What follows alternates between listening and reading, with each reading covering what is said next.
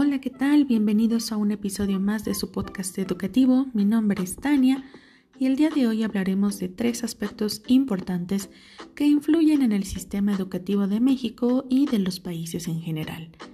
Como primer aspecto se encuentra la globalización. Sabemos que la globalización constituye una realidad actual. Se refiere a un tipo de organización de la economía mundial donde el capital se encuentra concentrado internacionalmente, dominando los mercados, la información y las tecnologías. Por consiguiente, también influye a la cultura y en la educación. Es vital fomentar políticas de apoyo, de desarrollo y diseño a los sistemas educativos acorde a las condiciones actuales del mundo globalizado. Recordemos que los individuos con preparación académica y con un alto nivel cultural tienen más posibilidades de desenvolverse dentro de este mundo globalizado. Como segundo aspecto a considerar se encuentra el capitalismo.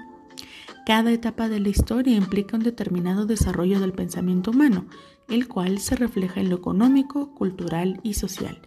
Los países industrializados penetran con sus productos en la economía de los países menos desarrollados e influyen directamente en sus ámbitos sociales, culturales y en sus costumbres.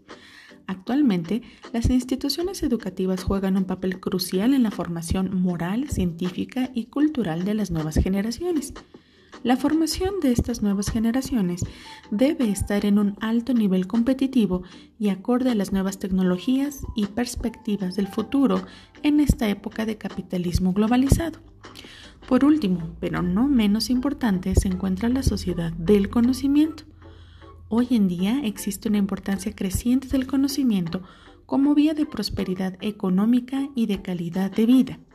Dado el avance de las tecnologías e información, el conocimiento es universalmente accesible.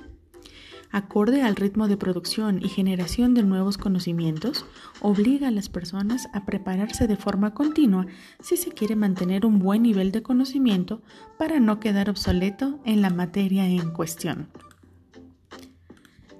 Además, las palabras claves de una sociedad del conocimiento son innovación, creación del conocimiento y aprendizaje.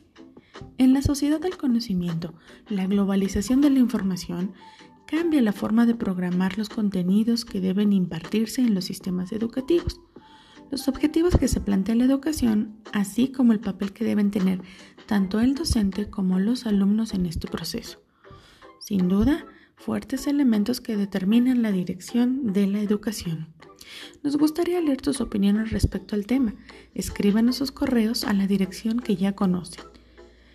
Estamos los países a la par para una globalización, un capitalismo y una sociedad del conocimiento.